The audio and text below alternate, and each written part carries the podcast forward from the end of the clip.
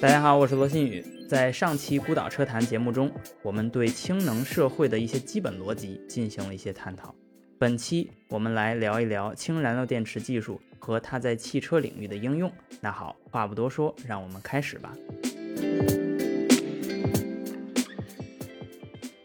那那咱们就说回到这个呃氢气本身的这种呃燃烧哈，或者说这种这个燃料电池的使用哈，就是在我们更通常意义上，就是日常大家听说最多的跟氢气相关的，还都是呃燃料电池的使用。然后这个燃料电池其实大家都说是燃料电池，都在说燃料电池，但其实大家并没有做到一个非常深入的了解，就是到底什么是燃料电池？燃料电池分几种？什么不同的应用用什么样的燃料电池？然后据我了解，你的一个专长哈，你的一个重点的这个科研方向哈，就是这种叫高温的呃燃料电池，能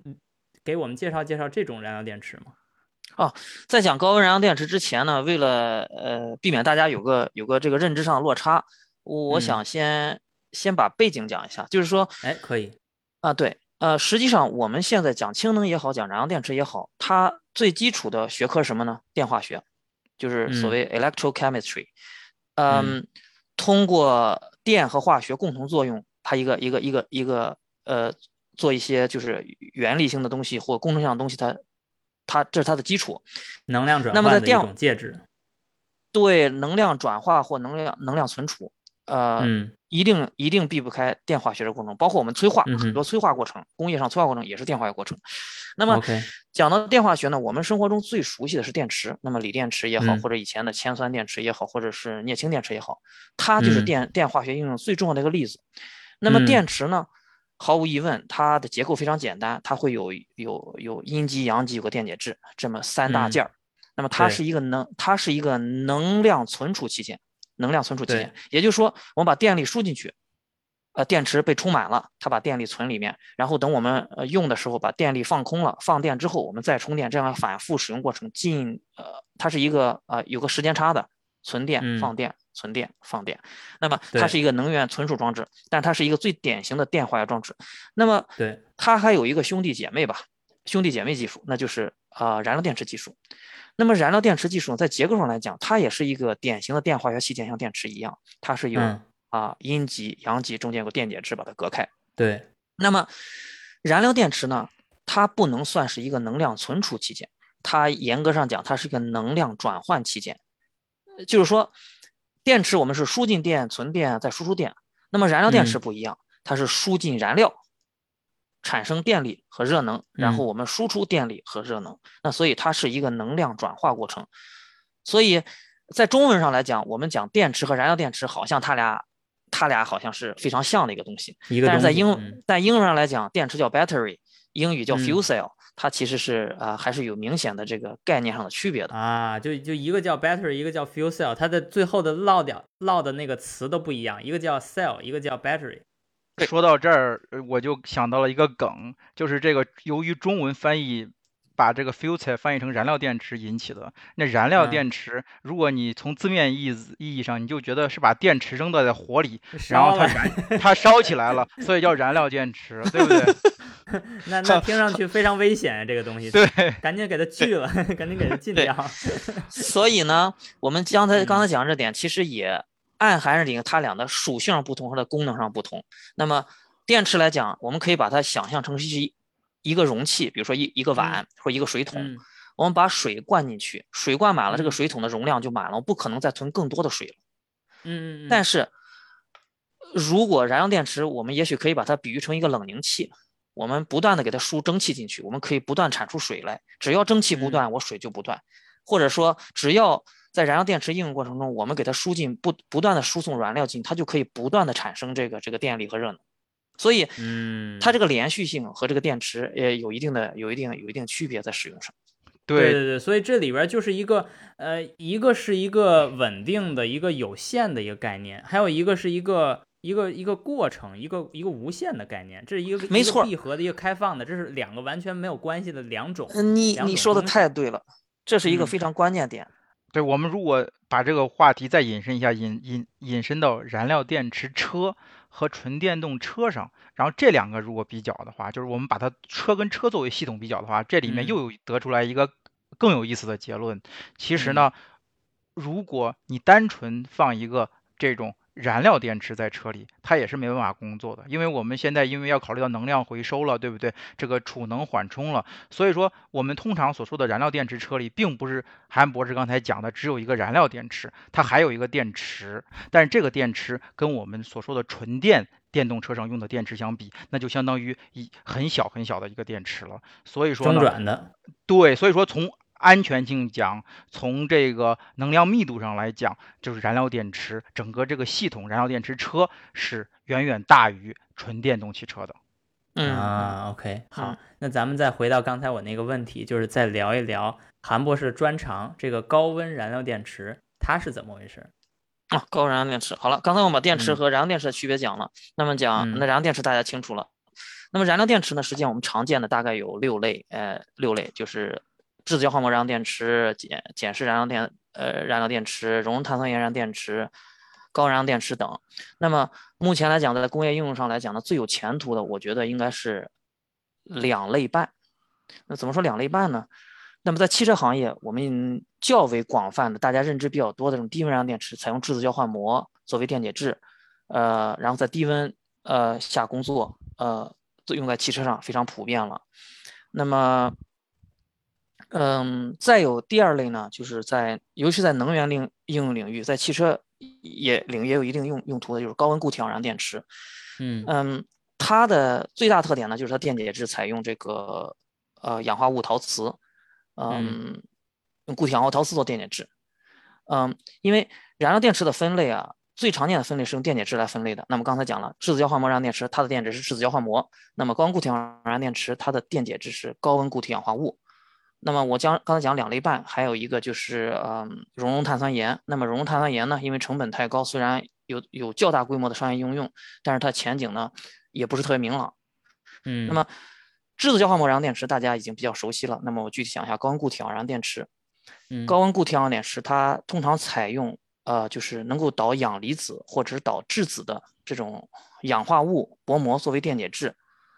嗯。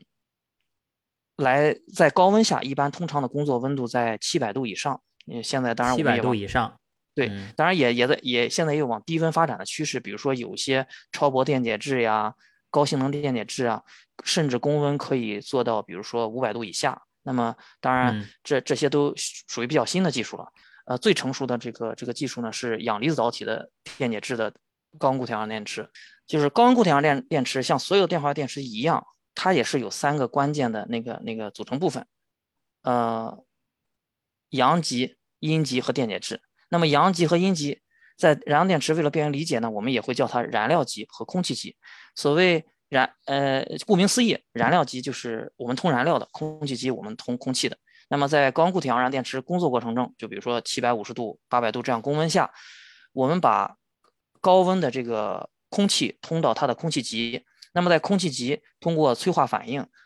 它会产生氧离子。那么氧离子会通过我们刚才讲的那个氧化锆的致密的，呃，隔绝气体的这个电解质膜，把氧离子传输到它的燃料极。在燃料极，它会遇到氢气，它会遇到一氧化碳，它也可以遇到重整的柴油，呃，重整的天然气。其实本质上就是氢气或者是氢气和一氧化碳混合物。那么在这这这个空气极，它发生相应的化学反应，那么氢气会变成水蒸气或者水，然后一氧化碳会变成二氧化碳。那么这个过程中会释放出电子，那么电子从从外电路从一个电极传导另一个电极，在中间就可以给载荷供电，那么它就完成了一个发电的过程。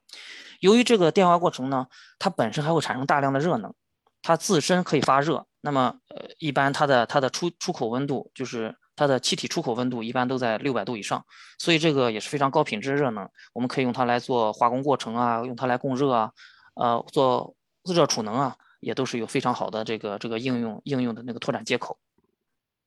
啊，所以听上去这个首先这个工作温度哈非常高，七百度，然后其次呢就是它会放出大量的热，啊，然后还要用这种非常高级的致密的呃氧化锆作为这个中间的这个。呃介质，所以这就导致是不是这种呃所谓叫高温燃料电池，它主要的应用领域不是呃我们平时能接触到，比如说燃料电池车或者家用燃料电池呢？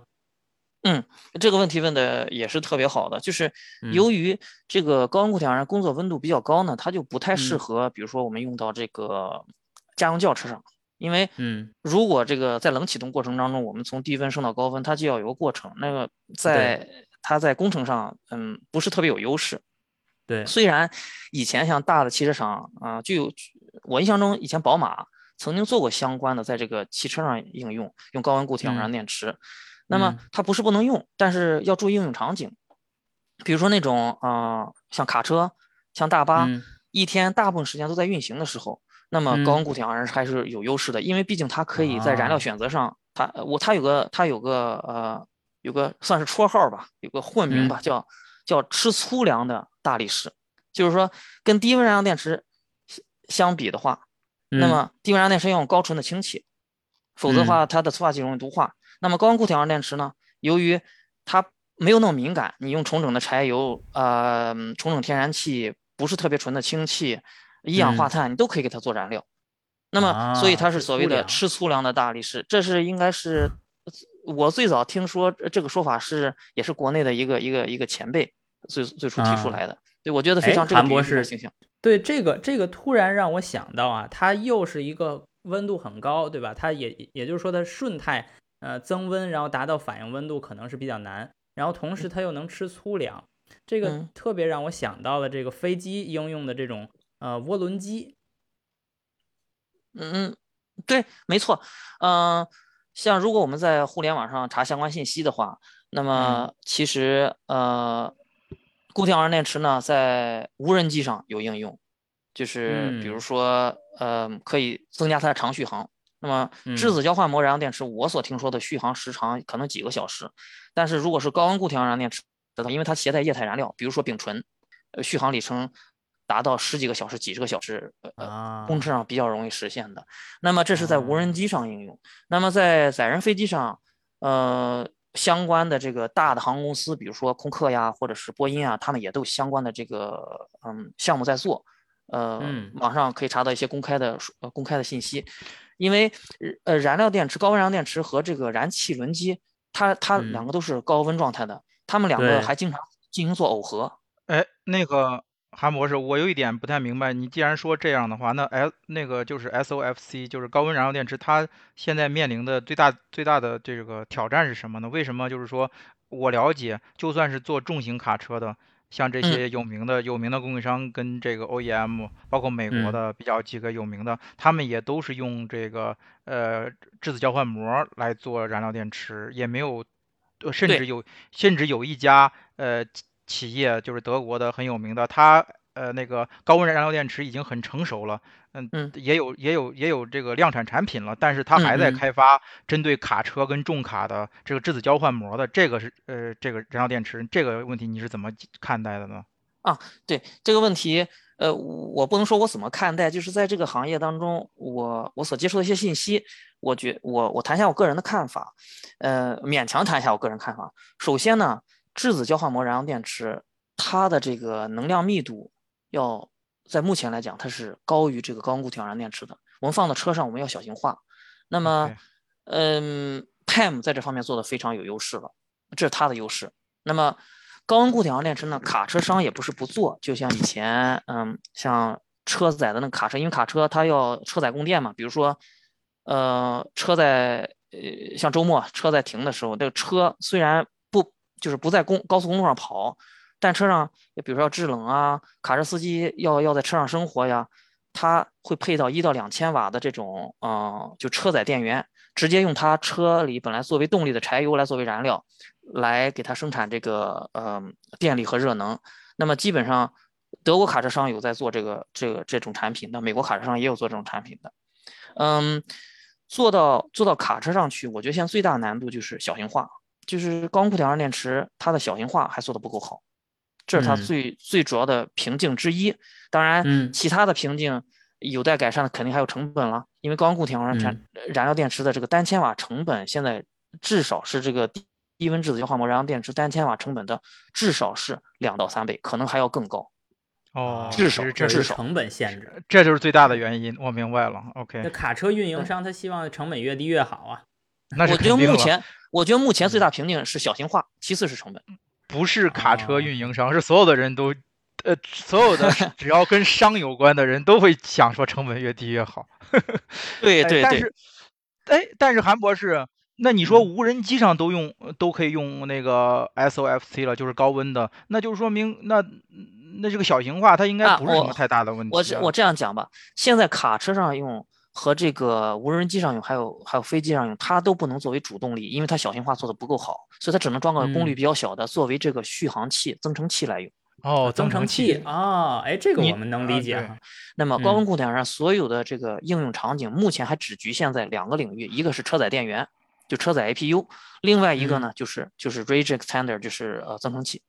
OK，你这么一说，我就明确了。所以说我刚才那个疑问就彻底解答了。呃，现在又回到我刚才讲的那个燃料电池汽车跟这个跟这个电动纯电动汽车的区别。其实呢，如果你要是真要是按按照这个详细的咱们工程学的划分的，燃料电池汽车它其实相当于一个增程式的汽车，就是那个燃料加了个增程器。对，那个燃料电池就是一个一个小的呃小的呃。电动汽车，然后加了一个增程器，所以说它可以一直用这个燃料电池给你发电，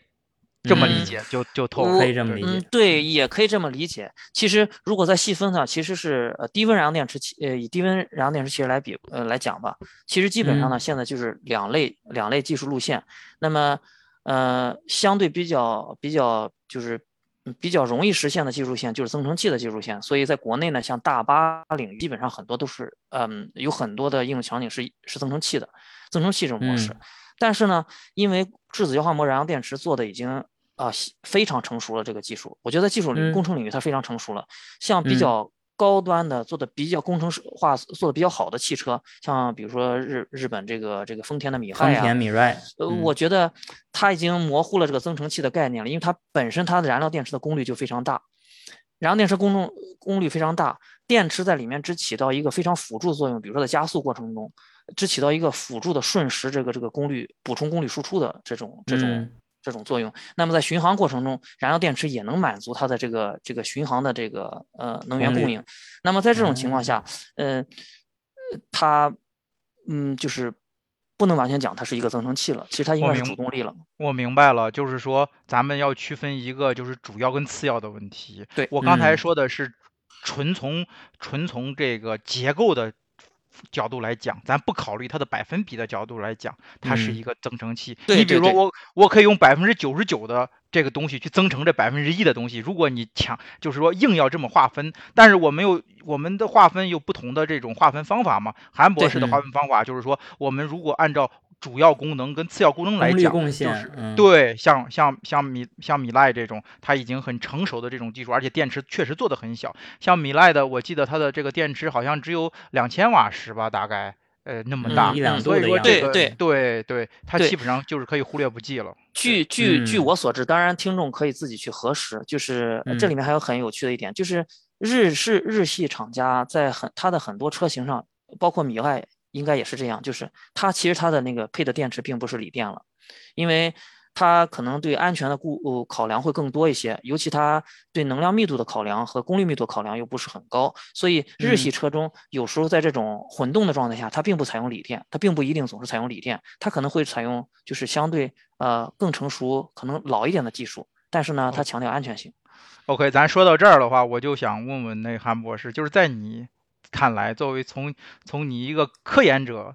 的角度来看，你觉得就是说，因为我嘛，平时就是因为在工工业本身就在工业界研究的比较多，我就是这个氢燃料电池，然后氢内燃机，包括这个 e-fuel 刚才提到的，包括纯电动、混动，我都要去研究一下。嗯嗯嗯。呃，包括之前本身就是做内燃机的，这就不用说了。像你看来，就是从这个安全性了，或者从实用性的角度来说，你的眼里头跟。这些技术你是怎么分类的呢？你是怎么给它排排等级的呢？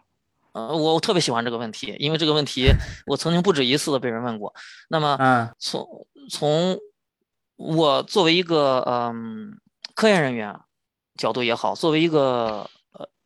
有车的用户也好，那么我我对它的安全排序是这样的，我认为柴油车是最安全的，嗯，其次是氢燃料电池车，其次是呃柴汽油车，然后最后才是使用现有材料体系的这个呃和动力电池的呃电动汽车，或者这样讲。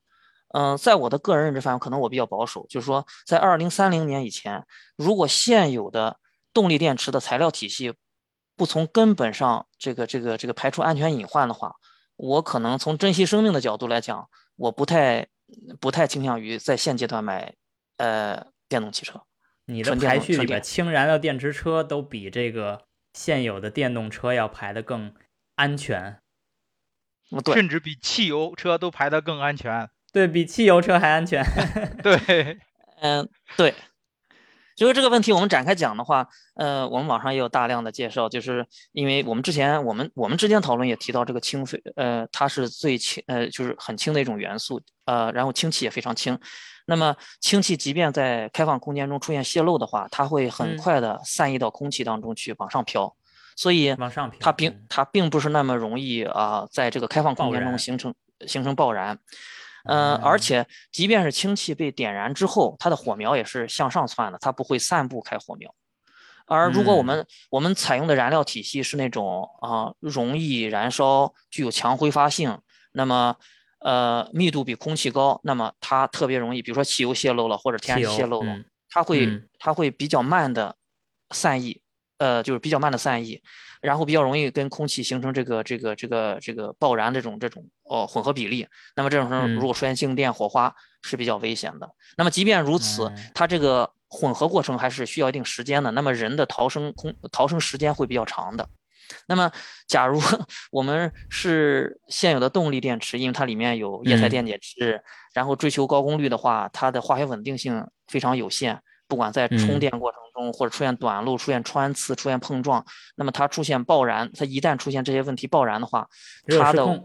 对热失控，嗯，对，可能你说的比较专业。我我作为一个消费者来讲，从即便从一个消费者角度来讲，我还是存有非常大的疑虑的。对的，这方面我之前两年前的时候，特斯拉天天呃。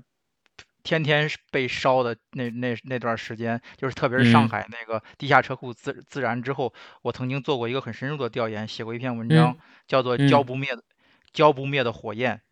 对，就是就是说这个问题的。其实从从我的调研发现，就是我们如果纯从统统计学的角度来说，就是其实燃呃电电电动汽车的这个。呃，燃烧的这个比率或者自燃的比率是是比燃油车要小小很多的。我们实话实说啊，但是就提到了韩博士这个观点，就是但是它一旦燃烧起来，这个火焰就没办法控制，你这个逃生的时间就很短。呃，另外呢，另外呢，就是说这个电动车，我们电动汽车我们都是呃这几年的新车，但是呢，这个不存在电器老化的问题，它它就是纯粹的就是电池安全的问题的考虑。但是呢，我们比较燃油车，燃油车它都是因为电气老化然后产生的这个燃烧，所以说这个东西首首先就相当于是苹果比比橘子，它也没办法简单比较。另外呢，还有一个呢，就是说电动电动汽车呢，它一旦燃烧起来，它会很难控制，然后它会再再行进行复燃，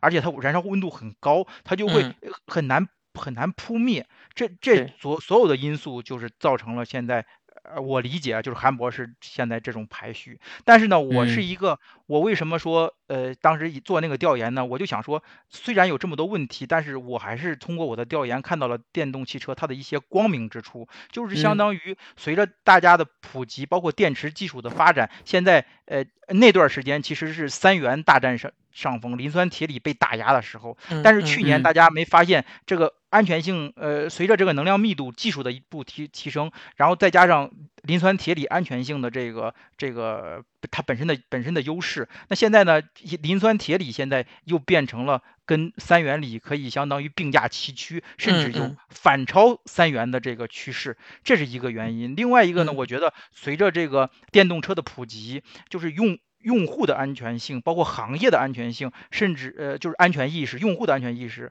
包括这个咱们这个消防的安全，呃电对电动车的这安全意识，它都在提高。所以说呢，那整个行业其实它是一个向向前的发展的一个过程。所以说我还是对这个电动汽车的这个安全性呢，我是持乐观态度的。总体上来说，就就这一点呢，其实我也是呃看好电动汽车发发展的，纯电池电动汽车发展的。呃，从我的角度来讲呢，就是如果它的材料体系在随着不断的技术进步啊，材料体系能够，呃，实现更安全的这个电动汽车材料体系，我想它真的黄金时代就会到来。是，那所以其实我们今天也聊了很多内容哈，从呃工业界的角度啊，从科学的角度到后面这个工程角度和汽车工程角度。嗯，都聊了关于氢能，还有氢燃料电池，还有燃料电池。它这这个不同的概念，有的是重叠的，有的是相互啊没有关系的哈。这几个观点，我们我觉得都是很有意义的，因为在这个节目里面，我们更多请到的是汽车界的，然后今天有幸把这个科学界的哈，所以呃韩博士能请到这个节目里面，我觉得非常有意义，甚至今后我们可以。呃，关于类似这样的话题啊，都都可以再把韩博士请过来，再继续交流。呃，感谢大家收听本期节目，呃，我们下期节目再见。啊，谢谢新宇，谢谢韩博士，大家再见。谢谢大家，再见。